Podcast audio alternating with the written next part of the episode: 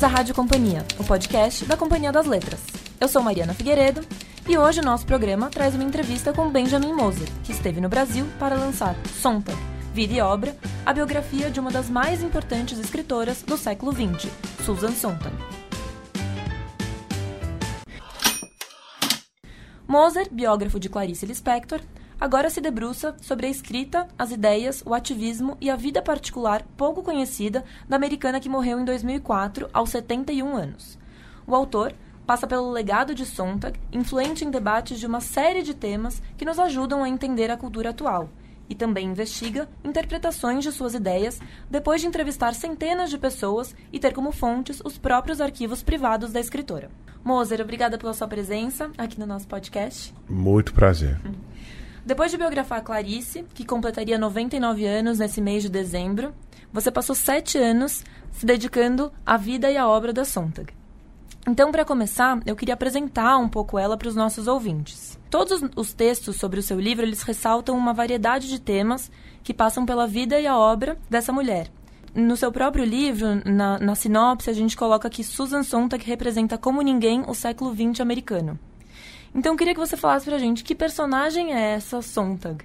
Olha, é interessante que você fala americano. Eu diria do século XX, porque ela foi ativa em muitos países pelo mundo. Ela foi a mais internacional dos escritores americanos. Ela foi uma pessoa que simbolizou a cultura. Até fisicamente, você sabia que era uma coisa cultural, um acontecimento, quando você viu aquela mulher com a mecha branca nos cabelos. É, e isso é uma coisa que muita gente tentou reproduzir depois, virar o papa de cultura, assim, e nunca ninguém conseguiu ir tão longe com ela. Ela sabia, ela falava de realmente de tudo na obra dela. Ela falava de sexualidade, de política, de linguagem, de teatro, de é, política, assim, realmente de tudo. E quanto mais você se desbruça sobre ela, quanto mais você fica fascinado por essa mulher que não só tem uma obra fascinante, mas ela própria é uma pessoa instigante, uma pessoa é, que todo mundo reconhecia na época como uma pessoa única. E é, hoje em dia ela é muito lembrada como um símbolo de como que a gente reage em situações é, políticas desagradáveis, como que a gente lida com a crueldade, como que a gente olha para outras pessoas, como que a gente vive e isso realmente é o que um grande artista faz, é que ela mudou o nosso olhar. Uhum. E você disse é, numa entrevista que a Sontag junta tantos elementos, conforme é, você está falando é, agora. Incrível. Que você precisou pensar por onde começar a contar essa história. Então, eu queria que você falasse um pouco de, do processo então, da sua então, pesquisa, depois da Começou escrita. aqui no Brasil. Foi uma coincidência muito grande estar aqui de novo, porque já me lembro muito bem de estar aqui. Eu estava no Rio e eu tinha feito a biografia de Clarice Lispector, que fez muito sucesso nos Estados Unidos. E de repente as pessoas ficaram descobrindo essa autora, que era uma coisa meio de, uh, de do meio acadêmico, uma coisa bem restrita. E recebi um e-mail dizendo do filho da Susan, da, do agente e do editor, perguntando se eu consideraria fazer a Sontag para mim foi uma honra enorme, porque realmente o que ela simbolizava para a gente, para os americanos, digo, é, foi um mergulho e uma seriedade, uma, uma, um olhar, uma dedicação também. Porque essa mulher era famosa por ler tudo. E ela realmente leu tudo.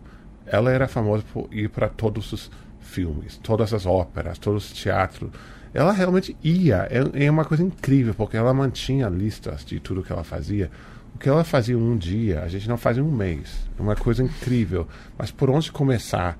É, eu, eu fiquei meio constrangido, não, mas eu fiquei intimidado. Uhum. É, porque era uma responsabilidade muito grande, porque é um legado cultural muito grande e importante. E aí eu fui, eu, eu, eu comecei lendo a obra dela, eu fui na Leonardo da Vinci, na Rio Branco, Rio, porque é, é, no Rio, porque eu tinha que ir para Nova York para me reunir com essas pessoas. Eu tinha lido um pouco na faculdade, assim. Eu acho que os ensaios, notes on camping, não sei, é, contra interpretação, as coisas que as pessoas leem, que são 20 páginas. Uhum. Que isso que acontece com muitos autores fica reduzido a uma a um estereótipo pequeno Mas eu comecei a lê-la, eu fiquei fascinado. E eu fiquei muito instigado também porque ela é uma pessoa que é como se fosse uma faculdade em uma mulher só. Sabe? Ela te ensina tudo e eu fiquei é, com essa responsabilidade. Depois, começar a escrever sobre ela é muito difícil. Mas a biografia tem a vantagem de ser uma de ter uma, um espinho dorsal já dado, né? Que a vida nasce, cresce e morre, né? Então, é, eu comecei a contar pela história da avó dela e da mãe dela que estiveram presentes num dos primeiros filmes de Hollywood, 1919, que foi uma reencenação de uma cena de genocídio que estava acontecendo naquele momento, uhum. que era o genocídio dos armênios na Turquia. E estavam fazendo um filme sobre isso enquanto isso estava acontecendo, que hoje em dia é muito comum. A gente tem filmes sobre as coisas atuais, isso a gente vê na televisão, mas na época foi uma coisa revolucionária. E a questão de como você olha para essa crueldade, como que você olha para um massacre de pessoas inocentes, nesse caso de mulheres e crianças? É uma coisa fascinante para, para, para um comércio de vida que foi tingida por essa mesma questão. Uma coincidência.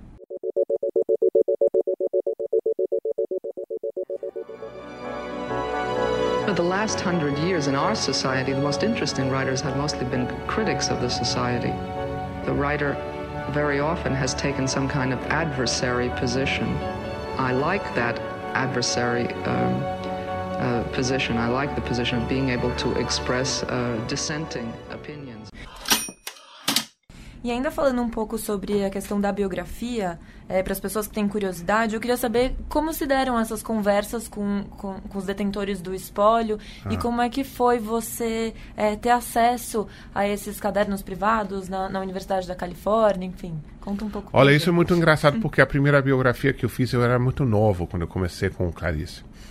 E eu comecei a fazer porque eu achei legal fazer. Eu fui entrevistando, eu fui pesquisando, eu fui fazendo as coisas, mas eu não tinha nenhuma estrutura legal, porque eu não, não, não sentia necessidade e não sabia. Uhum. É, depois eu fiquei meio arrependido, porque deu tudo certo, graças a Deus, porque o filho da Clarice é uma pessoa super gentil e super empolgado com a, a, o legado da mãe dele. Mas eu sabia das outras histórias de pessoas e fiquei mais experiente.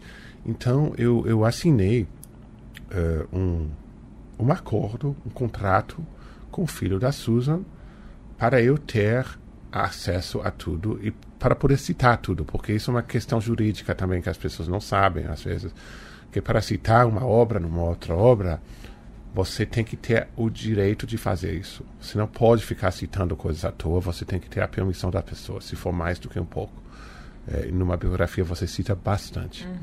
Então eu fui é, fechando esse acordo com o filho dela e parte desse acordo é que eu tive acesso ao que chamo de já o, o que se chama o arquivo secreto que uhum. fica na Califórnia, em Los Angeles, que é uma parte de, de arquivo público que qualquer um com certas qualificações pode ver. E tem a parte que parece uma das coisas no Vaticano, sabe onde eles guardam a pornografia e, e, sou o rei da Espanha, pode entrar, sabe? Uma coisa meio medieval, de ter um, um gabinete segredo.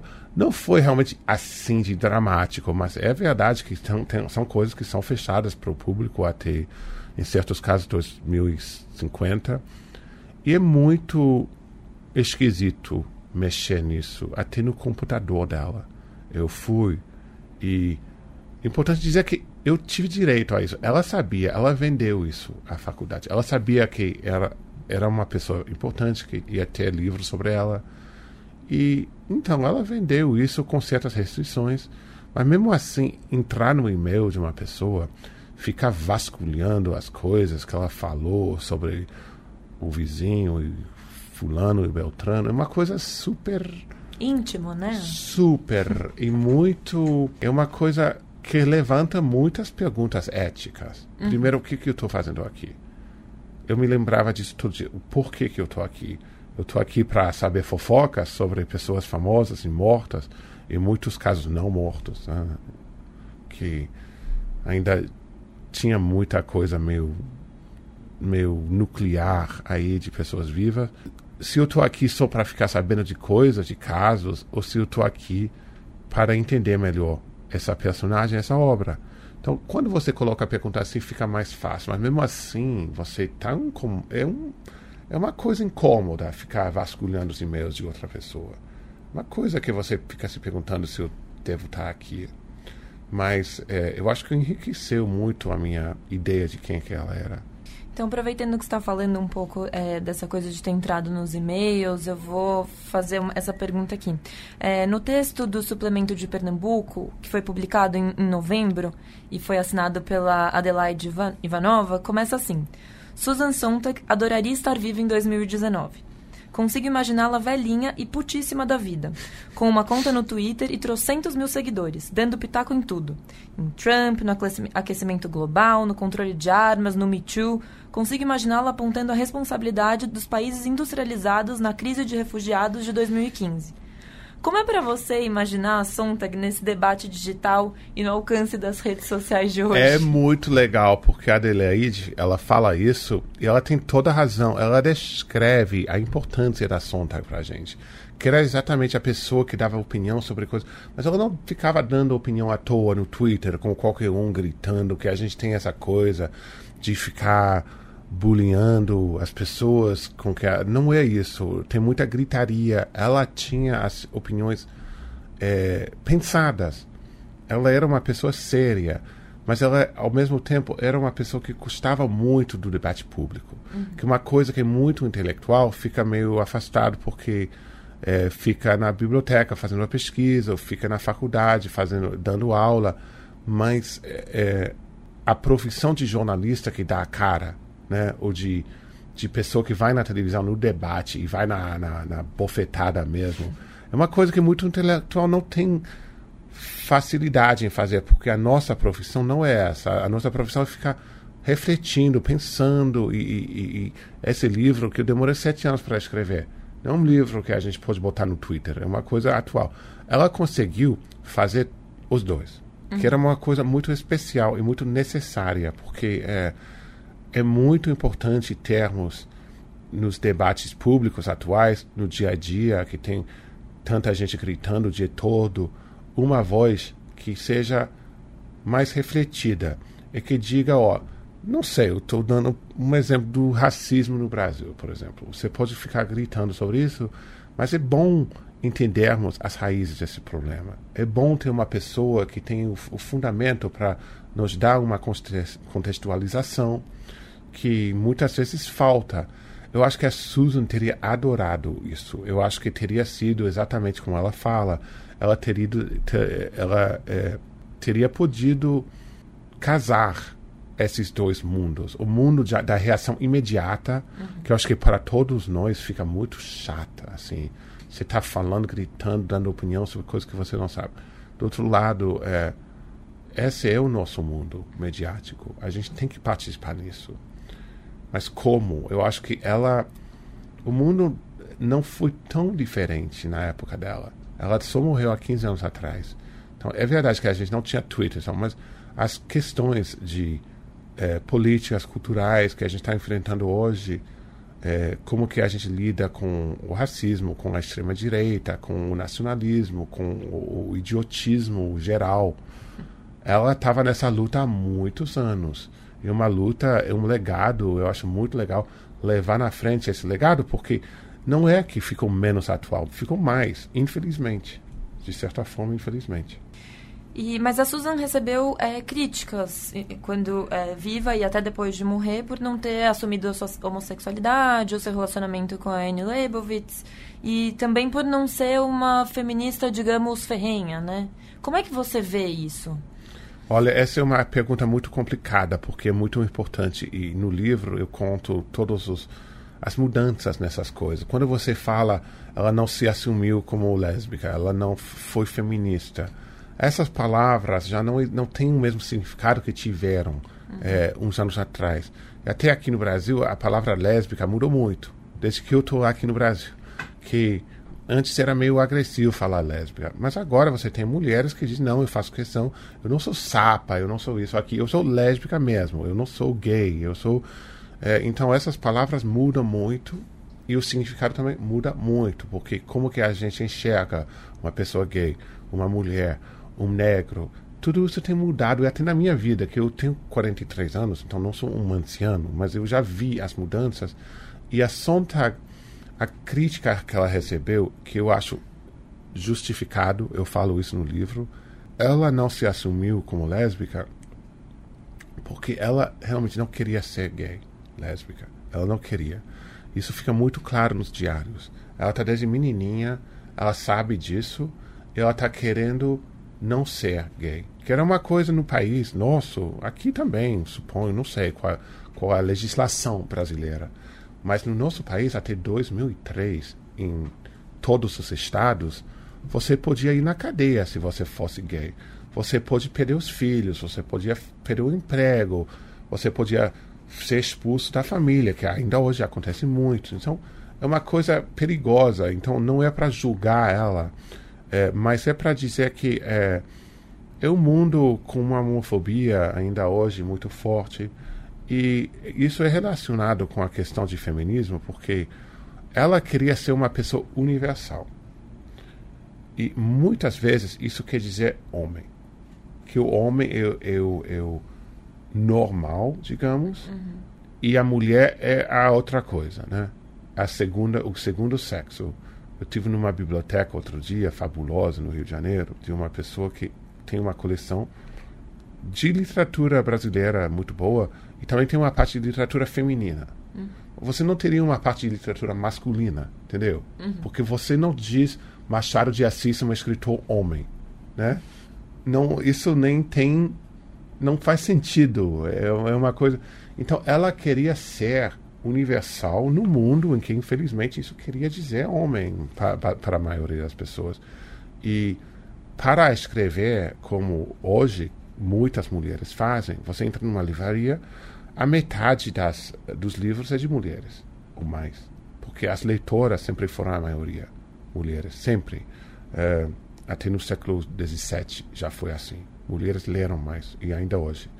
Mas é, ela não queria ser colocada nessa é, nesse cantinho com as damas, sabe? Uhum.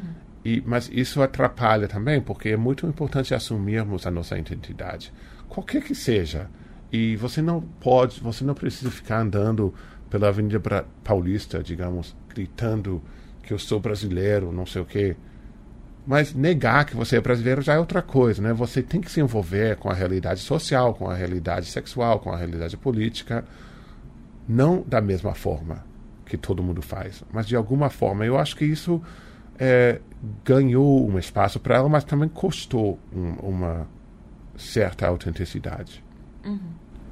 E o livro chega aqui pouco tempo depois de, de ser publicado nos Estados Unidos. Então eu queria é, que você falasse é, como é que. É, que particularidade pode ter uma leitura brasileira ali dos brasileiros desse, dessa obra? Olha, eu estou muito empolgado para ter o livro aqui porque vocês, brasileiros, eu acho que vão entender mais do que fora a ligação dessa biografia com uma biografia da Clarice Lispector. Isso é muito uhum. interessante, porque só quem conhece a obra da Clarice sabe que tem esse vínculo, essa questão, questionamento da Clarice perpétua, que é qual é a relação da realidade com a linguagem. Que na Clarice é uma coisa muito mística. Como é que você pode chegar à última realidade, que é atrás das coisas que a gente aparenta, atrás das palavras que a gente usa? Essa é a barata de GH, né? É a coisa que não uhum. fala, mas que vive assim só por si só. Isso me fascinou e foi uma das coisas que me levou a Clarice. E agora a Susan é uma coincidência. Eu não sabia disso, mas a maior pergunta da Susan é exatamente a mesma pergunta, só que é colocada de outra maneira. Ela, é, coloca é, qual é a relação da fotografia com a pessoa na fotografia. A gente sabe que não é a mesma coisa, mas também é um pouco a mesma coisa. Uma representação fotográfica, sim, é a, a pessoa, mas só que não é, é. Então, isso é uma questão que pode ficar parecendo intelectual, assim, aula de filosofia na USP, não sei o quê. Mas você vê na, na, na obra dela que é uma coisa, sobretudo, muito emocional. Porque a imagem, a linguagem, a fotografia pode te salvar, pode te dar uma esperança, pode te dar uma, uma imagem, uma, uma, uma proteção, mas também pode te destruir isso foi uma coisa que, antes de estudar sobre a fotografia e os livros dela sobre a metáfora, eu não tinha captado exatamente como isso pode ser violento. E é violento mesmo. Não é uh, uma coisa. o último texto que ela publicou foi em 2004, no ano que ela morreu, sobre as fotografias dos torturadores americanos nos prisões de Iraque que estavam sendo publicadas nos meses, nas semanas antes da morte dela. E a última coisa, ela respondeu qual é a cumplicidade da câmera, da foto com essas torturas. Estavam torturando, torturando gente para ficar na foto? É uma coisa muito bruta, é uma coisa muito, muito brutal, quero dizer, é uma coisa muito agressiva. E Hoje em dia a gente tem vive no mundo, infelizmente, em que tem gente que faz que gosta de torturador. Vamos dizer assim, para não ficar muito. e isso é uma coisa que é, essa questão de como é que lidamos, isso não é uma questão brasileira nem americana, é uma questão universal. Como é que a gente lida com a crueldade? Como é que a gente lida com o um mundo injusto como o nosso mundo é? é essas são as perguntas que a Susan Sontag nos ajuda a responder. Por isso que ela fica cada vez mais atual. E para a gente terminar, eu queria que você, você falasse por onde começar a ler a Susan Sontag. Quem quer se aprofundar mais? Olha, bom, eu acho que a Susan não é para puxar o meu próprio saco, se eu posso falar assim. Mas eu acho que a biografia ajuda a orientar uma obra que é muito abrangente, é muito grande a obra dela. Uhum. E você só, quando você for pesquisar, você acha que tem os títulos publicados no catálogo que todo mundo conhece. Mas tem muito mais. Porque ela escrevia muito, ela fazia filmes, ela fazia peças de teatro, ela dava entrevista, ela escrevia contos. Ela... Então tem uma obra imensa e o que eu quero contribuir é colocar ela no tempo dela e colocar ela no nosso tempo, porque é uma obra que é, que precisa de uma certa chave. Eu acho que seria a mesma coisa com a Clarice, na verdade, que é uma coisa muito grande. Você pode começar lendo um pouco, mas você não vai captar a coisa toda se você não tiver uma orientação. E essa orientação é a que eu, eu tento dar. E depois tem toda a obra dela, que é fascinante. Eu fiquei feliz que vocês estão retraduzindo, reeditando a obra dela, que é uma obra realmente que não ficou menos relevante, ficou mais.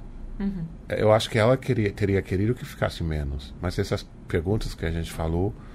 E a mulher mais interessante que você já encontrou. ela é uma mulher fascinante. Não tem ninguém como essa mulher. E, uh, e é, uma, é uma coisa que enriquece a vida da gente ficar passando tempo com a Susan Sontag. Ela hipnotiza, né? É, a total. Você fica. Ela era. É, ela foi fotografada por todos os grandes fotógrafos do mundo. É, e é uma coisa que. Ela tinha uma coisa que a pessoa queria ficar olhando para ela. Achou interessante ela de certa forma, achou esquisita, achou monstruosa, achou maravilhosa, mas todo mundo queria saber mais sobre ela e dela. Isso que eu, eu, eu tento dar uma, uma próxima uma aproximação da, da mulher com a qual eu passei todos esses anos, junto com Clarice, que está ainda na minha vida, está ainda brigada comigo. Se eu passo muito tempo com a Susan, ela fica chateada, juro que é assim. que eu ainda faço a tradução e a, a, a eu, eu dirijo a coleção da tradução americana, inglesa da obra da Clarice. Uhum. Então é muito louco se eu passo muito tempo com a Susan, vem alguma coisa, eu recebo 10 e-mails sobre Clarice em uma hora.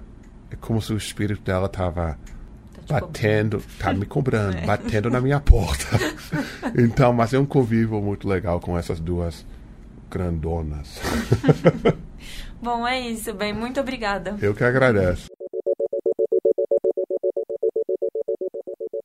Vale lembrar que, além da biografia de Susan, escrita pelo Benjamin Moser, que foi lançada em novembro do ano passado, em fevereiro deste ano também lançamos os livros Questão de ênfase e Contra-interpretação da autora. O primeiro reúne mais de 40 artigos da ensaísta americana naquele que foi seu penúltimo livro. E Contra-interpretação é a primeira coletânea de ensaios de Sontag, com comentários sobre os mais diversos aspectos culturais dos convulsivos anos 60 em nova tradução.